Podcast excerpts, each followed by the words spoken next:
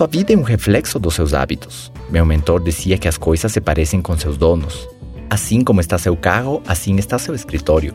Assim como está seu escritório, está sua mente. Assim como está sua mente, está sua conta bancária ou sua saúde. É uma questão de hábitos, gostos e costumes. A pergunta é: com o que você combina?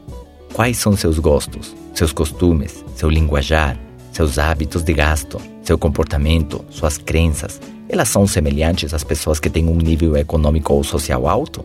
Ou são iguais às crenças das pessoas de níveis baixos? Acreditando ou não, existe um modelo de pensamento que é semelhante entre as pessoas de sucesso. Se começamos a copiar esse modelo, iremos adotar hábitos e costumes similares, obtendo assim resultados similares.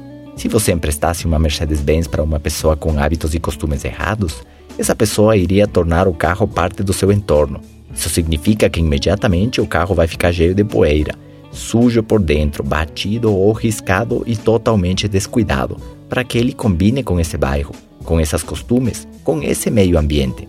Por isso, não é suficiente com ganhar a loteria ou uma herança. A mudança não pode ser externa, ela tem que ser interna, em novos valores, novos comportamentos e novas crenças.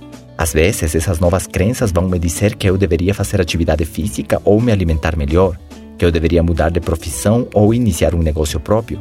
Mas essas mudanças não são fáceis. Mudar uma coisa que eu venho fazendo anos e anos não é fácil. Requer valentia, requer uma alavanca suficientemente poderosa para fazer eu mudar. Voltamos a falar aqui do comportamento humano.